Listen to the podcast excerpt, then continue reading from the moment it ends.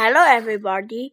My name's In Hongtian. My English name's Sky. 今天我为大家朗读英语书 P 四十。Read the story. The Emperor's New Clothes. One day, a man visits the Emperor with some new clothes. I have some magic clothes. They are very beautiful, says the man but only clever people can't see them. The man opens his box.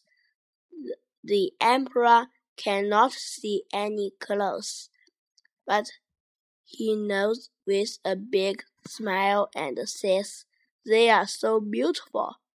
So the emperor gives the man a lot of money and puts on the new clothes.